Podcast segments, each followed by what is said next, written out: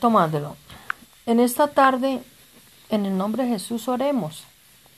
No tengas afanes sin oraciones, ni tampoco inquietudes, sino mucha comunión con Dios. Por, pon tus súplicas delante del Señor, acércate a Él, poniendo oración y alabanza fervorosas.